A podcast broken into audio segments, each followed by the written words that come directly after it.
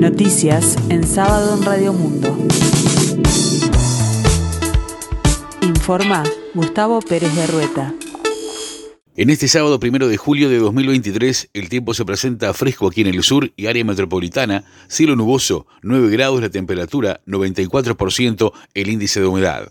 El Poder Ejecutivo presentó en el Parlamento el proyecto de ley de rendición de cuentas, la última instancia presupuestal que tendrá el gobierno de Luis Lacalle Pou. La ministra de Economía, Susana Arbeleche, fue la encargada de entregar la iniciativa en el Palacio Legislativo. El gobierno había anticipado que habrá un refuerzo presupuestal de 20 millones de dólares, enfocado sobre todo en la atención de la salud mental y las adicciones. Según la agenda primaria que maneja la Cámara de Diputados, el equipo económico comparecerá el lunes 10 en el Parlamento para la presentación del proyecto en comisión. La rendición de cuentas incorpora un nuevo plan integral de salud mental y adicciones. En ese marco, el gobierno anunció que los medicamentos antidepresivos utilizados con mayor frecuencia, el citalopram, sertralina, y fluoxetina serán gratis para los usuarios del Sistema Nacional Integrado de Salud que tengan indicación médica. El Ministerio de Desarrollo Social también creará siete centros de salud mental para jóvenes, tres en zona metropolitana y cuatro en otros departamentos del interior del país. Esos centros podrán prestar atención a 35.700 jóvenes. Un comité de especialistas pediátricos conformado por el Ministerio de Salud Pública para monitorear el aumento de casos de infecciones respiratorias en niños ya está desarrollando tareas, ya está operativo, en tanto se confirmó que son dos las muertes confirmadas hasta el momento. En tanto, la ministra Karina Rando ya había alertado sobre un crecimiento exponencial de infecciones respiratorias en niños y lactantes, lo que ha llevado en los últimos días a una ocupación creciente de las camas de CTI pediátricos y de internación, con una tendencia en ascenso, aseguró. La jerarca explicó así el pedido que hizo a las autoridades de la educación para adelantar las vacaciones de invierno en escuelas y jardines de infantes públicos y privados previstas en principio para comenzar en la semana del lunes 17. Más de 500.000 personas que viven en la zona metropolitana recibirán entre lunes y martes de la próxima semana el dinero para la compra de dos litros de agua embotellada por día. Se trata de 420.000 personas más beneficiarias del MIDES que viven en hogares de Montevideo y Canelones en situación de vulnerabilidad donde residen menores que reciben asignaciones familiares del plan de equidad.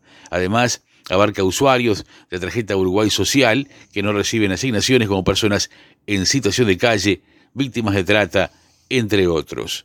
Tras rechazar el pedido de los abogados de Gustavo Penadez y Sebastián Movezán de conocer la identidad de las víctimas, y aunque el fallo de la jueza Marcela Vargas no tiene un efecto suspensivo, la fiscal Alicia Guione decidió que esperará a que un tribunal de apelaciones se pronuncie para celebrar las declaraciones anticipadas y así no revictimizar. La magistrada rechazó el pedido de los abogados, del senador nacionalista y el profesor de historia, quienes pedían acceder al material de la investigación y conocer la identidad de quienes habían denunciado al legislador por abuso sexual.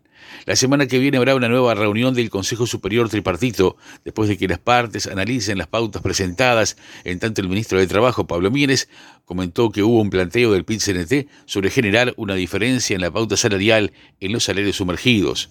Al respecto, el secretario de Estado dijo que se tomó nota y que va a haber que analizarlo. Luego de la reunión, el presidente de la Central Obrera, Marcelo Abdala, señaló que el movimiento sindical va a responder a los lineamientos de la cartera de forma orgánica el próximo jueves a las 16 horas. En ese sentido, comentó que los sectores que tienen acuerdos caídos, como la construcción, están esperando imperiosamente que el Poder Ejecutivo anuncie cuál es la inflación proyectada. Varios colegios privados extenderán una semana las vacaciones de julio para educación inicial y primaria. Al menos los colegios Estela Maris, Christian Brothers, Seminario, Montevideo College, St. Patrick y Anglo School anunciaron a las familias que las vacaciones de julio se extenderán de dos a tres semanas. Algunos de estos centros implementarán actividades virtuales entre 3 y el 24 de julio o sumarán días de asueto para llegar a esa cantidad de días de receso. El Maturana y Santa Rita, en tanto, retomarán las clases el miércoles 19.